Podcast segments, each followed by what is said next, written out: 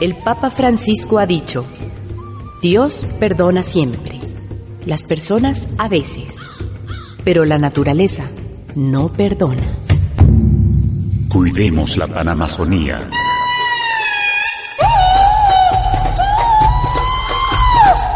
Fuente de vida en el corazón de la iglesia. Tejiendo la red amazónica.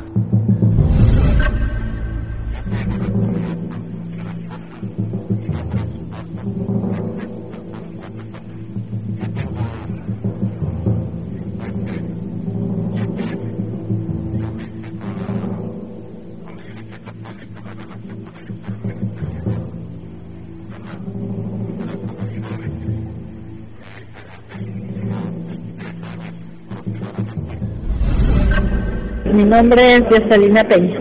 Desde eh, el 89 que, que inicié una comunidad cristiana como Ministerio de Animación de Comunidad. Como mujeres eh, también tenemos un rol muy importante dentro de la iglesia, pero también dentro de la sociedad. Me llamo yo Sabino Acevedo Gallas Manguía, soy de la comunidad de Pacayaco en la comunidad soy un servidor.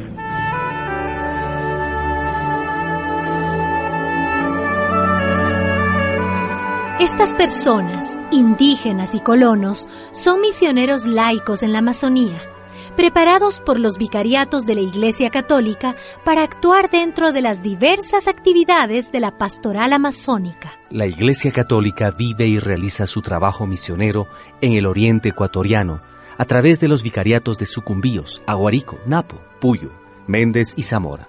Las vicarías, además de su tarea evangelizadora y de promoción humana, las anima la preocupación por el deterioro de la Amazonía y de sus culturas tradicionales. La Iglesia en estos tiempos busca un trabajo más de conjunto, en red, en esta estrategia donde habita la vida natural, biológica y también humana. Mauricio López, secretario ejecutivo de Cáritas Ecuador, nos cuenta qué se buscaba con la formación de la red amazónica. Hay una potencia grande de la iglesia de presencia, de experiencia histórica, de profundidad en el acompañamiento, de proximidad y de legitimidad. Pero también constatábamos que había presencias básicamente aisladas, cada uno de los seis vicariatos con una misión heroica, profunda, pero un tanto aislados en realidad el único sentido de la red ha sido lo que ya es una realidad en cuanto a profetismo de la iglesia, en cuanto a opción eclesial de inserción e inculturación, potenciarlo frente a una perspectiva territorial amazónica y panamazónica. La red nació para eso, para encontrarnos, compartir experiencias, intercambiar miradas, perspectivas, para sumar formación conjunta, acciones conjuntas que condujeran pues a poder dar una voz más profética, ya no como vicariatos aislados, sino como una sola red. Para responder a los nuevos retos de manera conjunta, la Iglesia Amazónica hizo una revisión de su labor con la certeza de que Dios está presente en las situaciones de conflicto y donde la vida brota con intensidad. Esta tarea se hizo a partir de la gente, los servidores, agentes pastorales, organizaciones y misioneros de cada vicaría para hacer un diagnóstico de su realidad desde los ámbitos social, ecológico, cultural, económico, político y eclesial. Después, cada vicaría con los actores sociales se reunieron para precisar los temas comunes más urgentes a trabajar.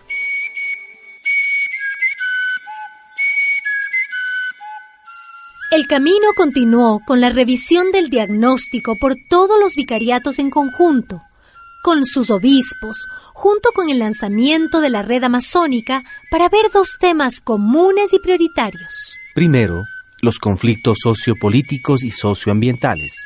Y segundo, la necesidad de fortalecer las organizaciones sociales de base dentro de los vicariatos y de los territorios. Luego, se realizó un proceso de formación especializada para tener una comprensión ampliada de la realidad amazónica, su identidad, su diversidad cultural, la actividad extractiva y agroexportadora, los derechos de los pueblos originarios y la visión de la Pan-Amazonía.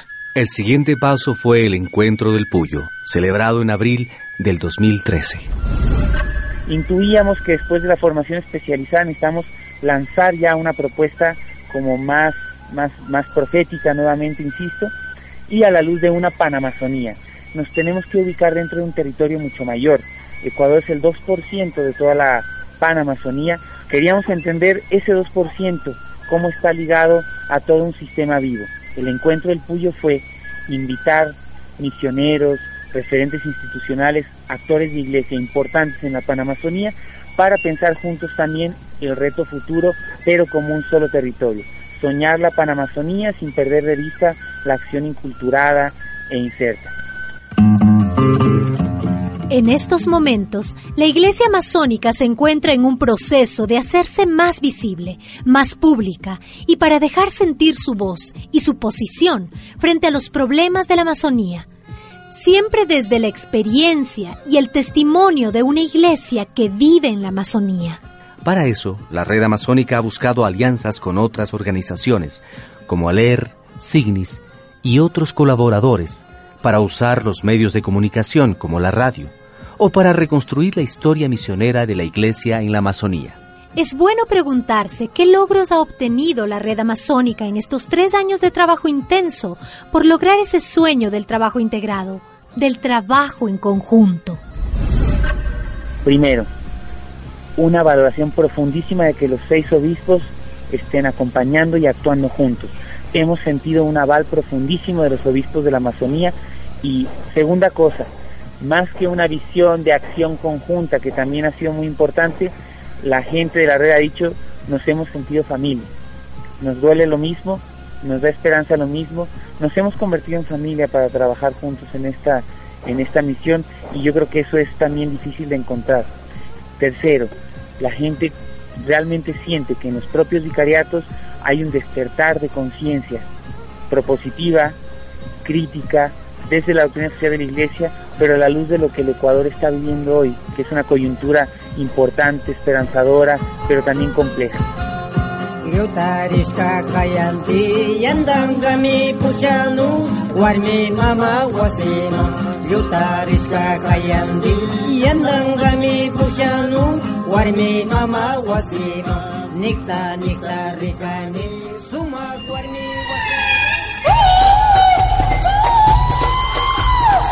Panamazonía, fuente de vida en el corazón de la iglesia. Una producción de la Red Amazónica de la Pastoral Social Cáritas Ecuador, ALER y Signis.